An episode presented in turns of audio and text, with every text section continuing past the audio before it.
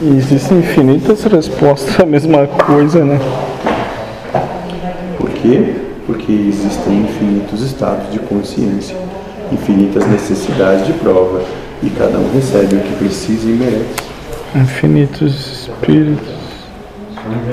Infinitos universos, infinitos multiversos.